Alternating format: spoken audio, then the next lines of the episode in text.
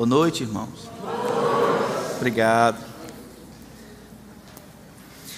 Diz que o fundador da McDonald's, desde o começo, ele planejou em ganhar o mundo inteiro. O plano era que a cada 100 metros, talvez, ou 200 metros, tivesse uma filial do McDonald's. E aí, para fazer isso, ele precisava encontrar os melhores funcionários ou colaboradores. E ele desenvolveu uma prática que para contratar o que ele pensava ser os melhores funcionários. Era muito simples. Ele chegava mais cedo, no horário que havia marcado a entrevista para os colaboradores, ficava do lado de fora e pedia para alguém, no final, na esquina, jogar papel na rua. E ele ficava do lado de fora observando esses que estavam prestes a serem entrevistados. E aqueles que passavam de largo, simplesmente pisoteando o papel, eles não seriam nem entrevistados. Aqueles que pegassem o papel, independente de colaboradores ou não, pegassem o papel e jogassem no lixo, esses seriam automaticamente contratados. Talvez um dos aspectos disso aparece no nosso chavão, no nosso clichê aqui do Nordeste. Ah, o que engorda o boi é o olho do dono.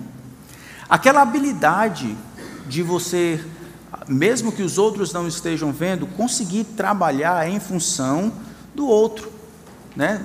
Conseguir trabalhar ou ser fiel mesmo sem que as pessoas estivessem olhando, fazer aquilo que é certo, fazer aquilo que tem que fazer, independente do que as pessoas estão vendo.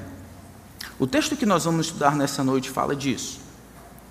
Em Lucas capítulo 19, nós finalizamos o encontro de Jesus com o publicano Zaqueu. E naquele encontro o Senhor Jesus salvou Zaqueu. No texto que se segue, Jesus vai falar sobre fidelidade durante o tempo de ausência. Ele vai se utilizar de uma parábola para explicar essas verdades. Então vamos fazer a leitura de Lucas capítulo 19, do versículo 11 até o versículo 27. O texto em si fala de três grupos diferentes, e o que é impressionante é que todos nós, você e eu, devemos, ao final desta parábola, nos encontrarmos aqui. Quem nós somos? Os servos infiéis do rei, os servos fiéis do rei ou os inimigos do rei? Partir do versículo 11, então, de Lucas 19, diz assim a palavra do grande Deus. Ouvindo eles estas coisas, Jesus contou uma parábola. Visto estar perto de Jerusalém, e lhes parecer que o reino de Deus havia de manifestar-se imediatamente. Por isso, Jesus disse: Certo homem nobre partiu para uma terra distante a fim de tomar posse de um reino e voltar. Chamou dez dos seus servos, confiou-lhes dez minas e disse-lhes: Negociem até que eu volte. Mas os seus concidadãos o odiavam e enviaram após ele uma embaixada dizendo: Não queremos que este reine sobre nós. Quando ele voltou, depois de ter tomado posse do reino, mandou chamar os servos a quem tinha dado o dinheiro, a fim de saber quanto tinham conseguido ganhar em seus negócios. O primeiro se apresentou e disse: Senhor, a sua mina rendeu dez. O Senhor lhe disse: Muito bem, servo bom. E porque você foi fiel no pouco, terá autoridade sobre dez cidades. O segundo servo veio e disse: Senhor, a sua mina rendeu cinco. A este o Senhor disse: Você terá autoridade sobre cinco cidades. Então veio outro servo dizendo: Senhor, Aqui está a sua mina, que eu guardei embrulhada num lenço. Porque tive medo do Senhor, que é homem rigoroso. O Senhor retira o que não depositou e colhe o que não semeou. Mas o Senhor respondeu: servo mau. Ele já tem dez. Ao que o Senhor respondeu: Pois eu declaro a vocês que a todo que tem será dado ainda mais. Mas ao que não tem, até o que tem lhe será tirado. Mas quanto a esses meus inimigos, que não quiseram que eu reinasse sobre eles, tragam-nos aqui e os matem na minha presença. Vamos orar. Pai, a atividade mais difícil de ser realizada é, é a autocrítica e a reflexão. Nos nossos dias, a meditação tem sido esquecida e relegado a outras coisas. Eu peço a Ti, Espírito Santo, que não permita que esse tempo seja perdido, que a Tua palavra, a palavra que o Senhor inspirou, o livro que o Senhor escreveu, que Ele afete o coração, Ele afete o coração dos homens, que afete o meu. Possamos nos ver nessa parábola e julgarmos a nós mesmos para não sermos julgados naquele dia. Revela os nossos corações, Senhor, diante de nós, faz-nos ver quem somos. Eu peço que a tua palavra seja a nossa regra. A Ti, Espírito, que sejas o nosso professor, que o Senhor nos conduza sobre o que a Tua palavra tem a dizer. Que tudo que é humano seja esquecido e que ao final desse tempo só o Senhor receba a glória que merece. É o que nós imploramos, em nome de Cristo. Amém. Nesse contexto aqui, fidelidade significa não trocar as bolas. Fidelidade significa não se apropriar dos outros de maneira indevida, do que é dos outros, mas acreditar no direito de propriedade privada. Fidelidade aqui não é fazer com o que é dos outros como se fosse meu. Fidelidade é aceitar a minha condição de servo ao invés de tentar ser senhor. Fidelidade significa fazer o que eu devo fazer ao invés do que eu quero fazer. Fidelidade é não desconfiar do meu mestre. Fidelidade é aquele que vive em função do lucro do seu mestre. Vamos tentar entender o que está acontecendo aqui. As pessoas ouviram o que Zaqueu tinha acabado de dizer, assim que começa o versículo 11: ouvindo eles estas coisas. Jesus falou: Olha, o filho do homem veio buscar e salvar o que estava perdido. Eles ouviram o maioral, talvez, daquele distrito, Zaqueu, dizendo: Senhor, hoje eu resolvo dar a metade do que eu tenho para os pobres e, e restituir, fazer reparação das coisas que das pessoas que eu tenho ofendido.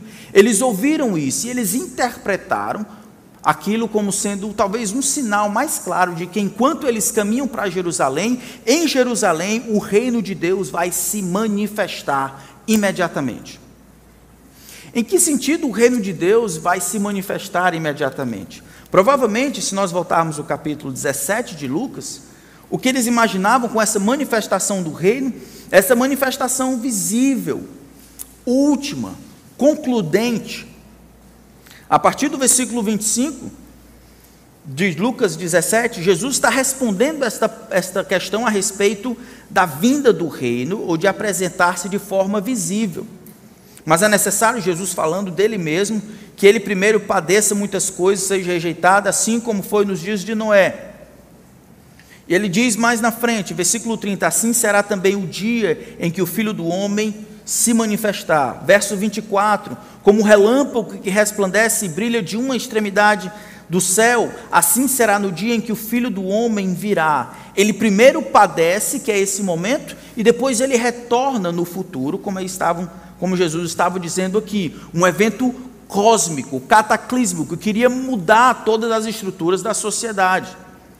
Os liberais, aqueles que não acreditam tanto na Escritura e trocam o Evangelho, dando uma vertente muito social, acham que Jesus veio a esse mundo para mudar as estruturas sociais para promover a educação, para mover o índice de desenvolvimento humano, né, para aumentar essas coisas, para modificar, para trazer outras liberdades. Jesus não veio fazer isso. Jesus veio buscar e salvar o perdido. O estabelecimento do seu reino, a reestruturação dos, de todas as coisas do universo, quando ele vem para reinar, para estabelecer a justiça, para delegar as coisas como devem ser, ainda aguardamos. Quando Jesus estava aqui, o reino estava aqui porque o rei estava presente. E, e já poderia experimentar algumas coisas de viver debaixo do senhorio desse rei. Mas os discípulos estão achando que eles caminham para Jerusalém e o reino, isso é o que ele havia dito em Lucas 17, está pronto a se manifestar. Que Jesus vai vir, ele vai destruir todos aqueles que são antagônicos ao reino de Deus, estabelecer a justiça, reverter parte da maldição, colocar um CEP no reino e de Jerusalém reinar sobre o mundo em todo, para finalmente fazer o que é justo e reto. Ainda não é o tempo O tempo virá, Jesus irá voltar, justiça será feita, as estruturas sociais serão modificadas, mas não agora. E para que os discípulos compreendam isso, Jesus vai contar uma parábola. Voltando lá para Lucas capítulo 19, Jesus vai contar uma parábola, não para dizer que ele não virá, mas para dizer que não é esse momento. O reino de Deus, enquanto ele caminha para Jerusalém, não se manifestará dessa maneira. Não é agora. Porque primeiro o filho do homem precisa padecer, como ele havia dito em Lucas capítulo 17. Então, verso 12, por isso Jesus conta esta parábola. A parábola é muito simples um homem nobre. Essa parábola se parece com a de Mateus, capítulo 25, mas não é a mesma. Tem muitas similaridades, mas muitas diferenças. Um homem nobre, ele sai de onde está, aqui, para receber o título de rei. Naquela época, era assim, ó, digamos que eu recebesse o título de rei aqui de Fortaleza. Eu deveria ir para a sede central do império, receber o título, receber a posse, ser coroado como rei e assim retornar. No ano 30, José vai dizer que isso aconteceu com Arquelau. Vocês lembram de Arquelau? Pronto. Arquelau, e havia acontecido com Arquelau, e também aconteceu com Herodes. Herodes havia ido para Roma, certo? E havia recebido lá o, o, status de rei, sido coroado como rei da Judéia, e assim ele retorna.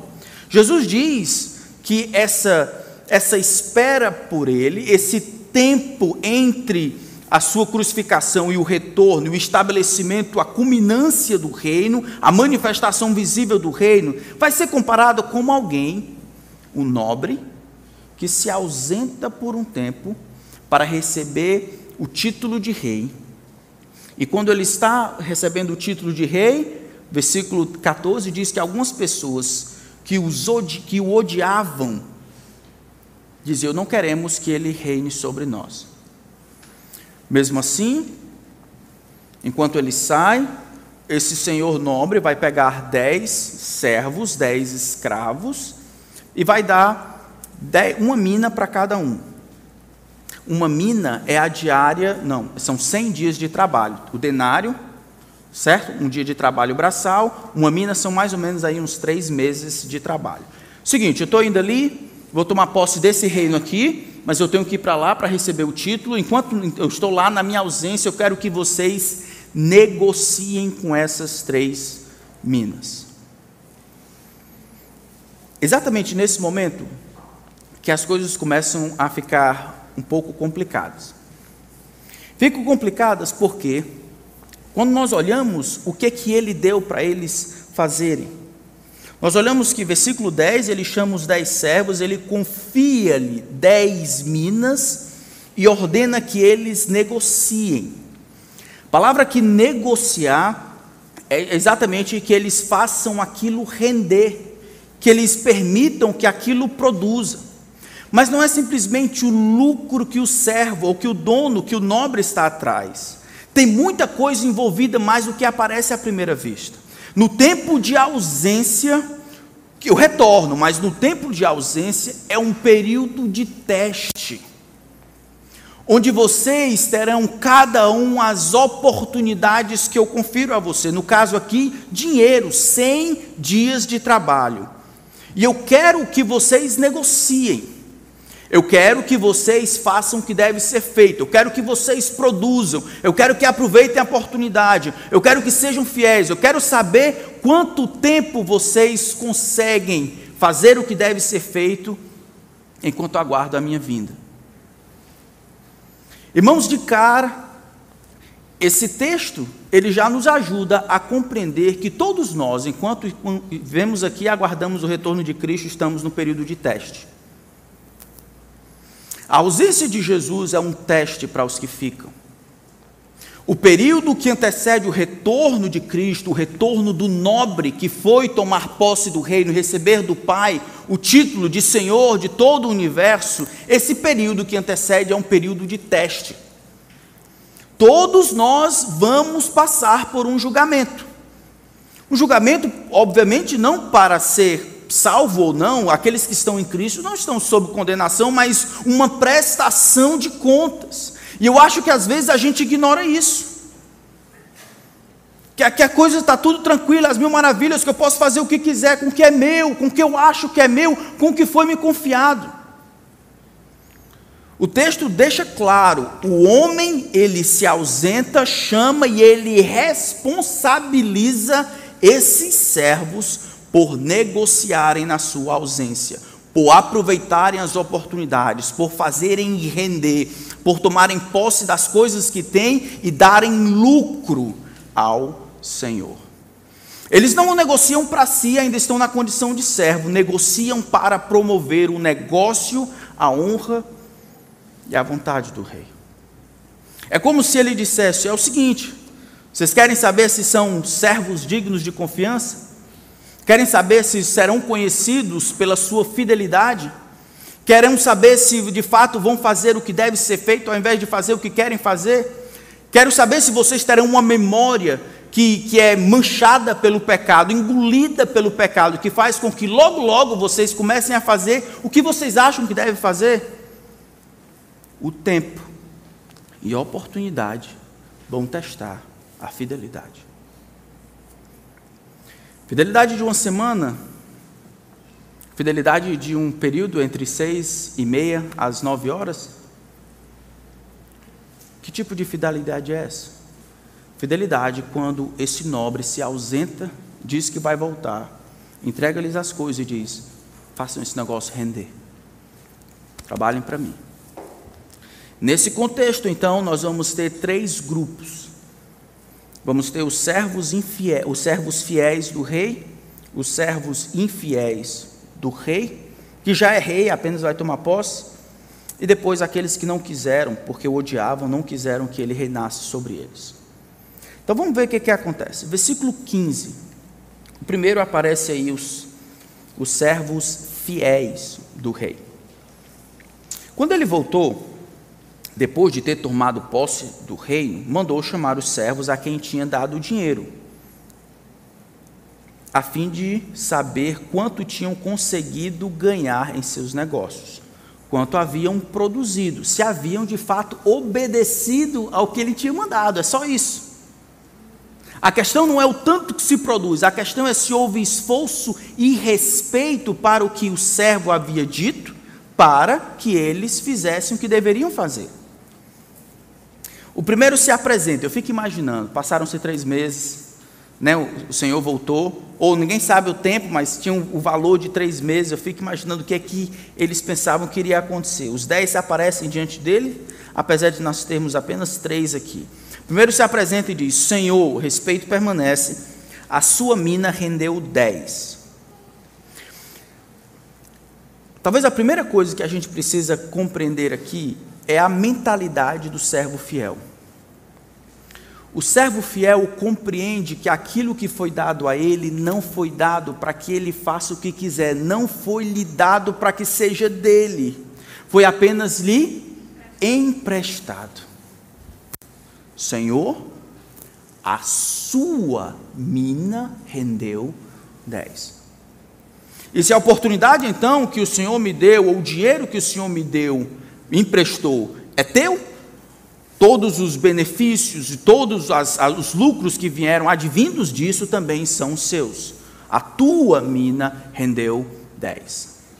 O Senhor observa que aquele homem havia rendido, havia feito o que Deus havia mandado ele fazer, o que Jesus, o rei, havia mandado ele fazer. Ele havia negociado, e o homem diz: a maior de todas as as declarações, pelo menos para nós, o melhor de todos os elogios. Muito bem, servo bom e fiel. É como se, se o rei ou o, o senhor, o nobre, fizesse: Uau, era isso que eu esperava. Que massa! Servo bom, servo fiel, servo diligente, servo habilidoso, servo que me respeita. Aqui é um servo fiel, porque a fidelidade desse homem aqui ao seu Senhor foi capaz de resistir a tempo e a oportunidade. Tempo era para fazer uma coisa, o homem lucrar, o seu Senhor lucrar. E o dinheiro era para trazer lucro a ele. Muito bem, servo bom e fiel. E a recompensa então é: você foi fiel no pouco, três meses de salário. Você será terá autoridade sobre dez cidades. Vocês acham que é uma recompensa justa? Pense aí, trazendo para nós. Alguém se apresenta, Deus deu para nós três meses de trabalho, você pensa aí, três meses de um trabalho braçal, três salários mínimos, nove salários mínimos para a gente negociar. Estou pensando nos termos que foram colocados aqui. O texto pode ser aplicado para muito mais do que dinheiro, mais dinheiro, como é o caso aqui. Então nós somos fiéis e nos esforçamos para fazer aquele recurso render, para que quando o Senhor retornar, ele receba o que era dele. E ao retornar, então, daqueles nove, nós multiplicamos. Daquela peça, multiplicamos dez vezes nove, noventa. E o Senhor diz: Muito bem, eu darei a você a responsabilidade e a autoridade sobre 90 cidades. O que que o mestre está ensinando aqui? O mestre ele está falando aqui que haverá uma recompensa. E essa recompensa será baseada na fidelidade, não na produção. A gente vai ver que o segundo servo vai receber parecido. Não na produção, mas na fidelidade, no esforço empreendido para obedecer o que o meu Senhor requereu de mim. E é exatamente nisso, quando eu me esforço para fazer o que o Senhor requer de mim, que isso naquele dia o Senhor olhará e o Senhor dará a respectiva recompensa. E parece que a fidelidade, está, a fidelidade presente está atrelada à responsabilidade futura. Alguns homens parece que terão mais responsabilidades futuras, porque no teste que eles passaram aqui, 20, 30, 50 anos, cuidando de coisinhas, coisas simples, como seu dinheiro, seu carro, sua esposa, sua família, seu negócio, seu tempo, seu corpo, essas coisinhas simples foram os testes que você tinha ligados à oportunidade que Jesus pôde observar e ver para que naquele dia você é fiel no pouco, conseguiu cuidar do seu filho, conseguiu amar a sua esposa, conseguiu cuidar do pouco de dinheiro que eu lhe dei. Muito bem. Agora é hora de eu colocar você sobre responsabilidade ou irresponsabilidade sobre muitos. E talvez isso se refira àquele tempo do milênio onde o Senhor Jesus estabelecendo o seu reino, nós reinaremos com eles, ou com ele, como subregentes, como os servos cuidando do mundo. Você está em teste, irmão. Você está vivendo esse período, é um período para testar a sua fidelidade nas poucas coisas que você tem. Não é para você curtir a vida achando que é isso aqui. Não, não é isso aqui. O homem também, esse fiel, ele demonstra que compreendeu o que foi falado para ele. Pegue isso e negocie. Muito bem, servo bom e fiel. Você foi fiel no pouco. Sobre muito eu vou colocar você. Terá autoridade sobre dez cidades.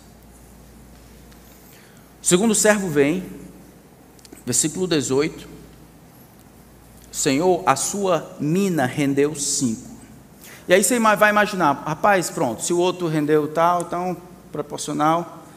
Apesar de não dizer que servo bom e fiel, por causa da recompensa que ele recebe ser muito parecida com a outra, ser proporcional, a fidelidade dele aqui está sendo incluída. O homem foi fiel.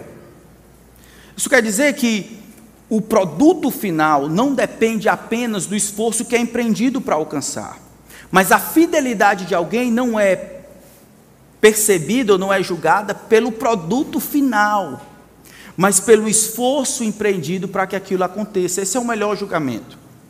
Lembre em 1 Coríntios capítulo 3, quando Paulo estava com dificuldade lá, uns diziam eu sou de Paulo, outros diziam eu sou de Apolo, outros de Cefo. Paulo vai dizer: eu quem, quem é Paulo e quem é Apolo? Servos por meio de quem vocês creram. Eu plantei, Apolo regou, mas o crescimento veio de Deus, de modo que nem o que planta, nem o que rega é alguma coisa, mas Deus que dá o crescimento.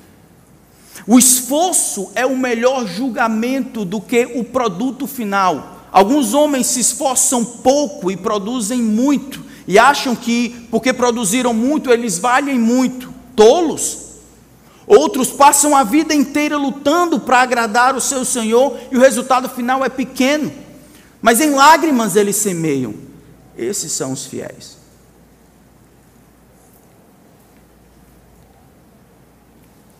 Senhor, a sua mina rendeu cinco.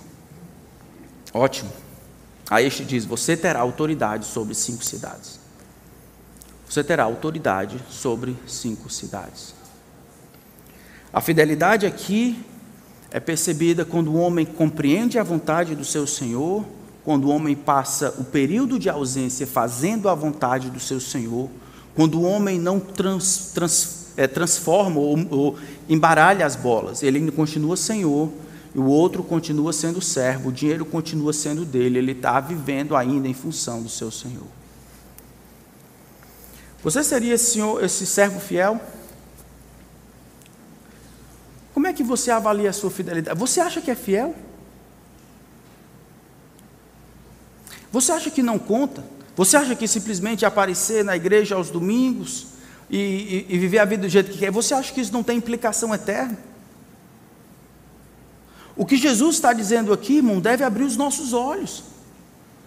O Senhor está esperando fidelidade, não produtos, não coisas inimagináveis, mas a sua fidelidade. Como assim fidelidade? A sua disposição de ouvir a, a voz do seu mestre e viver em função do lucro do seu mestre de pegar todas as oportunidades dadas pelo Senhor, não produzidas pelo seu próprio esforço, habilidade, escola, DNA, inteligência, mas dados ao, a você pelo próprio Senhor, dizendo: negocie, isso é, faça render, não para você, mas para mim. Se fidelidade é medida assim, me diga, irmão. Você terá autoridade sobre quantas cidades?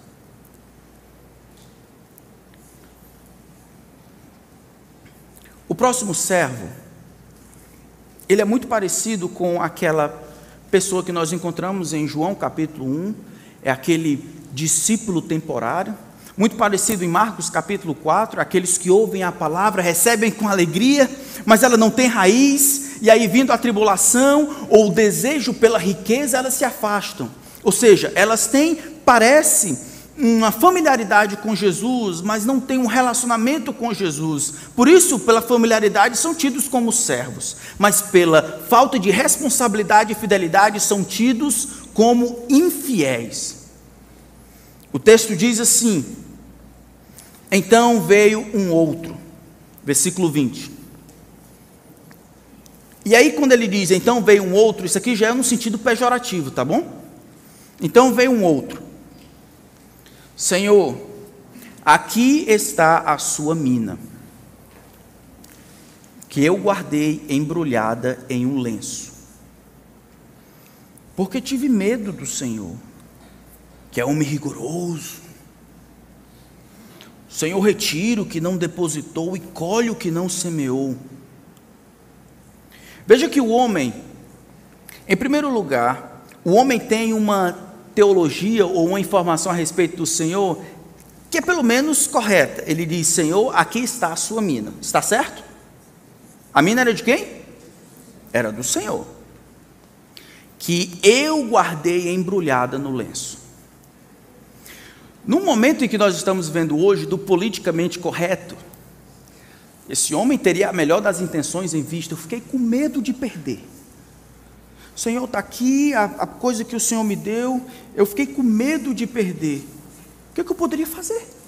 Vai que eu perco o negócio, a mina que o Senhor me deu, eu não poderia correr riscos de lesar o Senhor e os lucros do Senhor. O Senhor me deu isso aqui, essa oportunidade, eu coloquei no lenço, bonitinho, eu embrulhei e eu guardei. Está aqui, toma, é teu.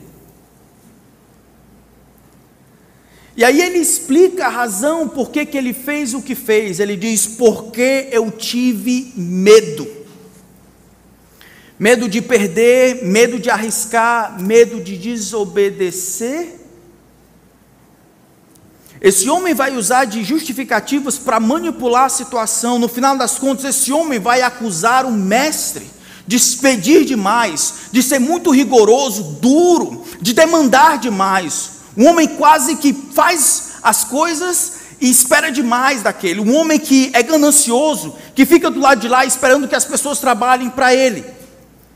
O medo aqui que parou esse homem é um medo ilegítimo, imoral e não é reconhecido pelo Senhor como justificativa. Medo de fazer o que é certo é pecado. Durante a Segunda Guerra Mundial, na Índia, houve uma grande dificuldade, o Japão estava descendo, ah, e eles ficaram com medo. Medo do Japão descer e tomar os, os, o arroz que eles tinham lá.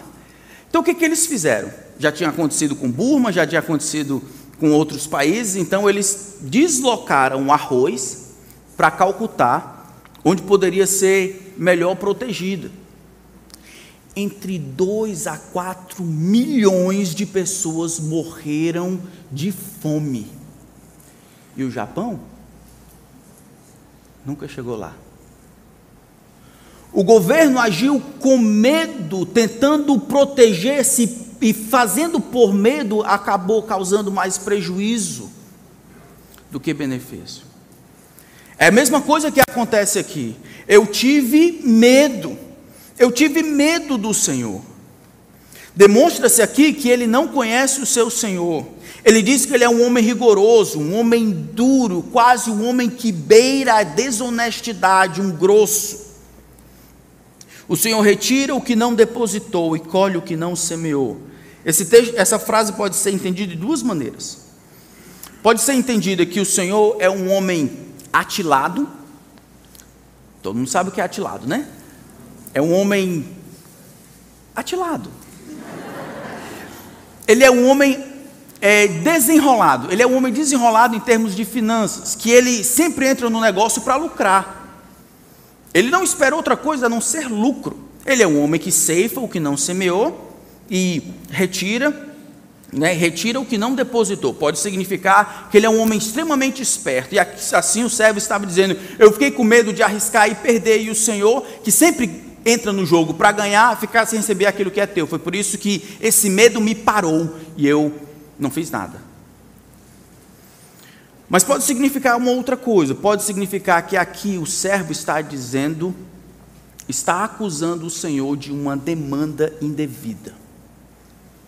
Pode estar dizendo, Senhor, é o seguinte, eu sei que o Senhor é um homem duro, rigoroso, é um homem firme. Eu sei que o Senhor, o Senhor tira as coisas, os lucros mesmo sem ter colocado lá. Eu sei que o Senhor faz é, jorrar leite de pedra.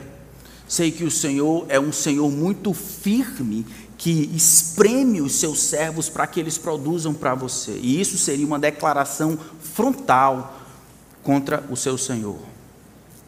Eu acredito que a primeira interpretação seja melhor, porque ele, esse servo aqui permanece vivo ao final. Então eu acho que ele diz: servo eu tive medo, porque eu tive medo de produzir algum prejuízo para o Senhor e perder. Veja que a infidelidade sempre é acompanhada de desculpas. Né? Não, eu não posso ir para o culto de oração. Por quê? Porque no culto de oração. Não, eu não posso ler a Bíblia. Não, porque. Eu estou dando essas ilustrações, mas vocês sabem. Como é que a gente mede a fidelidade de alguém? É muito difícil para mim medir a sua fidelidade e você medir a minha, mas Deus sabe. As oportunidades que Deus tem lhe dado, oportunidade de ter um carro para poder dirigir, oportunidade de orar a Deus com os seus irmãos, oportunidade de estar junto, oportunidade de ler a palavra de Deus, de compartilhar o Evangelho, de investir na obra de Deus, isso tudo, irmãos e irmãs, são oportunidades, tá? Você não está pegando essa oportunidade, você diz o quê? Se as oportunidades são dadas por Deus, são dadas por Deus com o objetivo de lucrar para Deus. E eu não estou falando só de dinheiro. Eu estou falando de toda e qualquer oportunidade que o grande Deus, em sua providência, coloca a você dizendo: Ei, negocie. Eu estou dando para você um embrião. Eu quero ver quais são os efeitos da minha graça na tua vida. Eu quero saber se você quer ser reconhecido como fiel. Um homem digno de confiança, um homem que ouviu a minha voz, um homem que luta por mim, um homem que quer me engrandecer, aumentar as minhas riquezas, quer que eu lucre ao invés de você. Mas o infiel é tendencioso a encontrar desculpas. E quando não encontra qualquer uma, ele culpa o Senhor. Uma maneira de manipular a situação. Sabe o que aconteceu? Eu fiquei com medo. Vai que eu chego, aí chega atrasado. Vai que eu leio, mas leio e não entendo. Vai que eu dou, mas é pouco. Vai que eu oro, mas não sei. Vai que eu amo, mas não é errado. No final das contas, a culpa é de Deus. Me deu uma oportunidade pequena. Se eu tivesse a oportunidade de servir, ministério grande, se eu tivesse saúde, se eu tivesse mais dinheiro, se eu tivesse outra oportunidade, se eu tivesse uma casa maior, se eu tivesse um marido melhor, se eu tivesse um filho, se eu tivesse dois, se eu não tivesse nenhum, tudo se transforma em desculpa. Você está ensaiando para dizer o que naquele dia? Por que, que você não serve a Deus como Deus requer de você? As oportunidades que o grande Deus tem lhe dado, é para quê? A resposta de Jesus para com este servo infiel é simples. Ele começa dizendo no versículo 22: Mas o Senhor respondeu: Servo mau. Servo mau aqui vai em contraste com o que ele havia dito sobre os outros dois, principalmente o primeiro. Servo bom. Servo bom, servo fiel, servo que me ouviu e entendeu, servo que se esforçou, servo que fez o que deveria fazer ao invés de fazer o que queria fazer, servo que me deu lucro, isso é, aproveitou das oportunidades que eu lhe dei para fazer o negócio crescer. Ao contrário disso, é um servo mau, servo ímpio, negligente, preguiçoso, tabaréu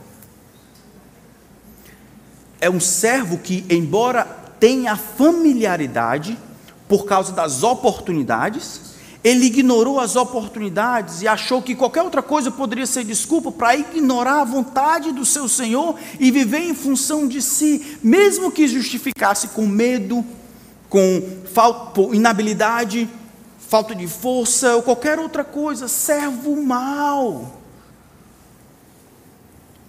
Servo malvado.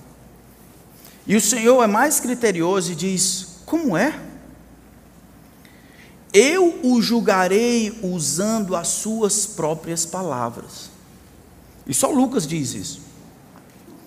Você sabia que eu sou homem rigoroso, isso é, que eu sou um homem firme? Que retiro o que não depositei e colho o que não semei, isso é, que eu não devo perder em nada, porque tudo é meu? E você, como meu servo, deveria me fazer fazer o que eu quero. Então você sabia disso.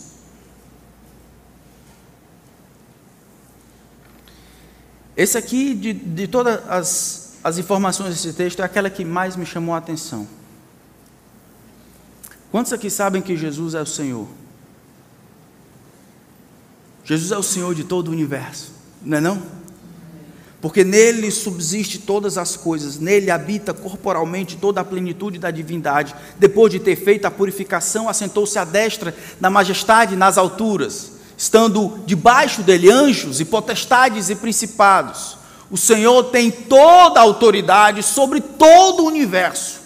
Não existe nenhum quadrado deste chão ou de todo outro chão no mundo inteiro que ele não consiga botar a planta do pé e dizer: Isso aqui é meu, é meu. Ele governa sobre nossa vida. Tudo é dele. A casa, a roupa, dinheiro, tempo. Nós sabemos disso. O problema desse homem aqui não era falta de conhecimento intelectual. O homem é julgado pela sua teologia. Ele diz: Você sabia disso? O teu julgamento vai ser de acordo com o que você sabia. Sabia que eu era um homem rigoroso, sabia que eu não entro no jogo para perder. sabia que a mina era minha, sabia que eu deveria lucrar, sabia a minha vontade e não agiu de acordo. Que contrassenso! Aqueles que sabem serão julgados propriamente, não por aquilo que não sabem, mas porque não agiram como deveriam. O produto das suas vidas não foi o lógico do que eles sabiam. Meus irmãos, nós temos recebido boa instrução aqui por muitos anos. E o Senhor tem dito as coisas que devemos fazer. Mas eu temo que mesmo alertas como esse passem desapercebidos por alguns de nós. Haverá um julgamento futuro. Eu e você prestaremos contas. Aqueles que estão em Cristo serão automaticamente perdoados, mas existe um, um, um ser caracterizado em todos os evangelhos como crentes ou discípulos temporários. São o joio no meio do trigo, são crentes denorex, são servos infiéis que se assemelham no palavreado Senhor, Senhor, Mateus 7, em teu nome não expelimos demônios, em teu nome não fizemos muito milagres, muitos milagres. Com uma teologia, uma ortodoxia piedosa, Senhor, Senhor. Então direi explicitamente: apartai-vos de mim, malditos. Existe um perigo em saber a verdade, não se submeter à verdade. Eu estou dizendo para vocês porque amo vocês. É possível que alguns de nós, membros desta igreja, irão padecer no inferno para sempre. Irão padecer não por falta de instrução, irão padecer não porque não souberam versículos, irão padecer porque ouviram e souberam a vontade do seu Senhor, mas não fizeram a vontade do seu Senhor, não obedeceram, não fizeram guerra contra a carne, não clamaram por misericórdia e lutaram com a graça de Deus para obedecer à vontade de Deus, apesar de passarem no Enem, num teste de Bíblia seus corações estavam apodrecidos, viveram para si. Servos infiéis, servos malvados. Sabia a vontade do seu Senhor, sabia que era homem assim. Sabia que eu não aceito propina. Sabia que eu faço o que eu quero fazer. E mesmo assim viveu do jeito que viveu. Como é isso? Acha que no final vai dar tudo certo? Não vai. Ele diz: Você sabia que eu sou homem rigoroso, que retiro o que não depositei colho o que não semeei. E aí Jesus aqui fala do mínimo. Por que você não pôs o meu dinheiro no banco? E então, na minha vinda, eu receberia com juros. Em outras palavras, Jesus está dizendo assim: rapaz, se você não quisesse fazer, deixasse pelo menos que os outros fizessem, pegasse o dinheiro e colocasse no banco, isso é, os juros, naquela época é mais ou menos como hoje, você quase perde mais do que ganha. Os juros, você ganharia pelo menos um pouco, eu receberia, ele, ele afirma, na minha vinda eu receberia com juros o que é meu. É meu, você agiu como se fosse seu, de maneira leviana, enterrou as oportunidades. E aí Jesus, depois do versículo 24 em diante, ele fecha essa parábola dizendo assim: E disse aos que estavam ali: Tirem dele a mina e deem ao que tem dez. E eles ponderaram: Senhor, ele já tem dez. Veja o que Jesus está dizendo. Ele tira do homem a mina que ele tem, retira e coloca e dá na mão daquele que tem dez. Então agora ele teria dez cidades mais uma mina ou teria 11. E as pessoas então ponderam: Ei, senhor, como é que é? Qual é a lógica aí do senhor? Não estou entendendo. Por que, que um camarada que já tem tanto assim, ele, por que, que ele vai ter mais? Não deveria ser um padrão para todo mundo? Um comunismo celeste. Todo mundo tem que ter a mesma coisa. Aqui a gente aprende que existe uma percepção, pelo menos uma, uma ideia de, de, de mérito de esforço. Quando eu digo mérito, é o esforço de obedecer à vontade do seu Senhor. Na perspectiva de Deus, não, não, não precisa nivelar. Por quê? Tudo é dele, ele dá quem ele quer. Ele diz: tira o que tem e dá o que tem dez. Quando o pessoal responde, ou pergunta, indaga, veja o que ele responde. Olha, olha a filosofia do reino. Ao que o Senhor respondeu: Pois eu declaro a vocês, isso aqui aparece mais quatro vezes no Evangelho, de diferentes maneiras. Pois eu declaro a vocês: no reino, não está aqui, é o que estou dizendo, no reino, o que tem será dado ainda mais, mas ao que não tem, até o que tem lhe será tirado. O que, que ele quer dizer com isso? É isso mesmo. É isso mesmo. No reino, aqueles que recebem e fazem o correto, que respeitam a vontade do seu Senhor e progridem e rendem, e assim recebem mais em recompensa dos seus esforços em servir, esses terão mais. A quem tem, mais se lhe dará. Essa é, essa é a cadência da responsabilidade celeste. Quanto mais se tem, mais se lhe dará. Quem é fiel no pouco, será fiel no muito. A gente já viu esse mesmo raciocínio em Lucas 16. Lembram disso? Voltando lá para Lucas 16. Jesus já falou desse tipo de raciocínio, versículo 9 do capítulo 16. E eu recomendo a vocês: usem a riqueza injusta para fazer amigos, para que quando a riqueza faltar, vocês sejam recebidos nos tabernáculos eternos. E aí Jesus conclui: quem é fiel no pouco também é fiel no muito. E quem é injusto no pouco também é injusto no muito. Porque se vocês não forem fiéis na aplicação da riqueza injusta, quem lhes confiará a verdadeira riqueza? Se vocês não são fiéis na aplicação do que é dos outros, quem lhes dará o que é de vocês?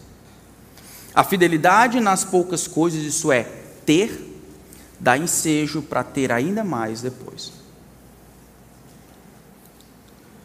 Você é fiel nas coisas que Deus tem lhe dado? A fidelidade sempre vai ser acompanhada de mais responsabilidade. E à medida em que a fidelidade é galardoada com mais responsabilidade, aquele que tem, mais se lhe dará e terá em abundância. Mas aquele que não tem, até o que tem lhe será tirado. Talvez você fique perguntando, mas pastor, eu estou olhando, eu faço um tempão que eu sou crente, servo de Jesus Cristo, há um tempão, ou servo de Jesus Cristo, faz uns 15 anos, 10 anos, não sei de nada.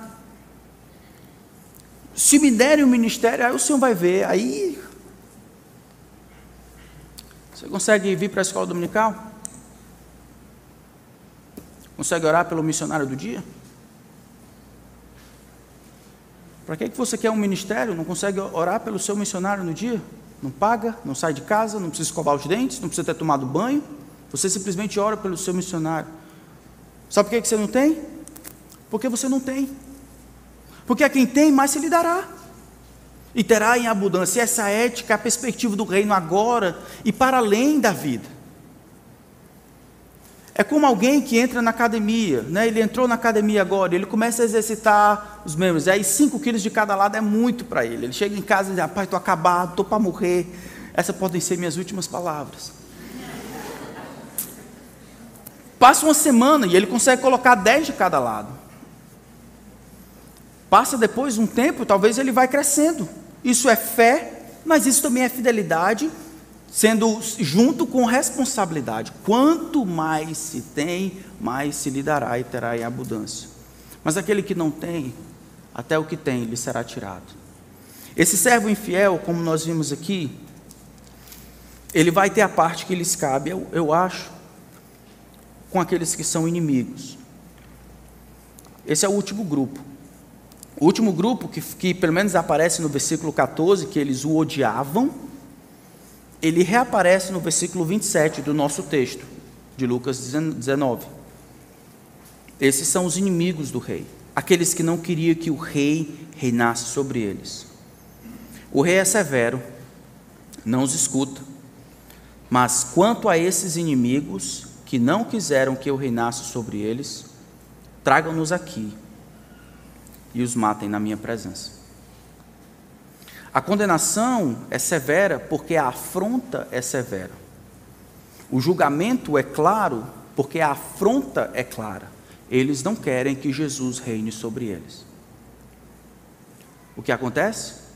O rei, agora, com o seu poder, não pode permitir rebeldia e rivais. Esses serão justamente punidos. Agora, ao final da parábola, nós precisamos saber onde nós estamos. Existem três grupos: os servos fiéis do rei, os servos infiéis do rei e os inimigos do rei. Esses inimigos do rei não são inimigos porque eles estão fazendo motim simplesmente, mas eles não querem que o rei reine sobre eles. Aqueles dentre nós que não reconhecem o senhorio de Cristo na vida de vocês, ou não querem que Jesus reine, que ele tenha a palavra final em qualquer coisa na sua vida, vocês vão enfrentar a ira do rei no futuro. Aqueles entre nós que têm a familiaridade, todo o chavão e todo o clichê cristão, sabem de tudo, têm uma boa teologia, mas não fazem a vontade, não trazem lucro para o reino de Deus, não usam das oportunidades para beneficiar o reino, simplesmente estão aqui para se passar entre iguais. Deus conhece o teu coração. Julgue-se agora, e você não será julgado depois. Todo mundo prestará contas. E o que move você vai definir a quem você é fiel. E o primeiro grupo, o grupo dos fiéis, o grupo dos servos fiéis do rei. Esses são aqueles que têm uma gama, uma gana na vida. Esse negócio tem que render. O reino tem que avançar. Meu negócio, meu negócio são as coisas do reino, são as pessoas, são os corações. É dividir, é amar, é empurrar, é encorajar, é fazer o reino avançar. Esse é o meu negócio, é para isso que eu estou fazendo. De onde é que você tirou isso? O rei me falou que esse momento é o momento de teste, que eu vou demonstrar a minha lealdade para com o rei. A minha lealdade não é com o Brasil, não é com o partido, não é com o meu trabalho, não é nem mesmo com a minha família em primeiro lugar. A minha lealdade é com o rei que está voltando. E é por causa dele que as outras lealdades existem. Essa é a minha meta. Fazer o reino avançar. Esses serão recompensados com mais responsabilidade nessa vida e no futuro, eles finalmente terão o que é deles. Amém? Eu queria que a gente orasse silenciosamente. Se você acha que não é cristão e quiser falar comigo depois, eu estou falando principalmente com os meus irmãos e irmãs aqui da igreja, os membros. Olhe no seu coração, veja se de fato você é um servo fiel. Não viva enganado quando você sabe que a sua vida não diz nada a respeito de Jesus. Você não precisa viver enganado. Você pode se arrepender de uma vida de hipocrisia e egoísmo, se submeter ao senhorio de Jesus Cristo Pedir que Ele transforme você de dentro para fora. E aí você terá uma vida, a vida que Ele planejou. Vamos orar silenciosamente por um instante.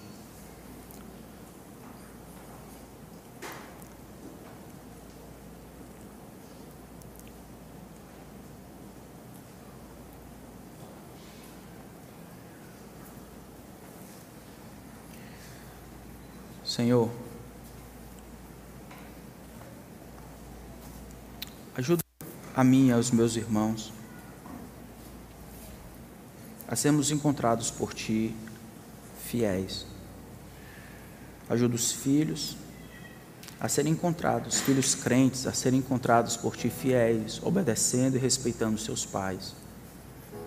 Ajuda-nos como maridos a sermos encontrados fiéis, amando, cuidando das nossas esposas e filhos Ajuda-nos, como esposas, a sermos encontradas fiéis, respeitando os nossos maridos e amando os nossos filhos. Ajuda-nos a sermos encontrados por Ti como os discípulos de Jesus Cristo. Livra-nos, Senhor, da aparência de servitude, a aparência de fidelidade, não a fidelidade do coração. Possamos utilizar de todas as oportunidades que o Senhor nos dá para manifestar a Ti, a Ti, a lealdade que temos para contigo, nosso amor e respeito pelo Senhor, o nosso desejo de que o Senhor ganhe, de que o Senhor lucre, que os teus negócios expandam, que a salvação dos homens e a restauração de todas as coisas em Cristo, para a glória do teu nome, seja o nosso negócio, quando trabalhamos, quando ensinamos, quando planejamos, quando conversamos com os nossos filhos, quando comemos com os nossos amigos, quando jogamos bola, que seja conhecido dos outros a nossa servitude a Jesus Cristo. Que o Senhor nos encontre seus escravos, nunca seus senhores. Que o Senhor nos encontre fiéis. Que o tempo e as oportunidades não sejam utilizadas para o nosso próprio benefício, mas para o benefício do teu reino. Causa, Senhor, compulsão no teu povo, para que o teu povo se arrependa. Eu peço a Ti, Espírito, não permita que ninguém familiarizado tenha convicção sem ser de fato salvo traz convicção, Espírito, àqueles que não têm um relacionamento contigo e é por isso que são infiéis a Ti. Faz isso, Senhor, e aí depois mostra-lhe Jesus, Sua cruz, Seu amor por pecadores, Sua graça. Salva-os de uma vida hipócrita e fadada ao inferno. Peço que o Senhor faça isso. Em nome de Cristo. Amém.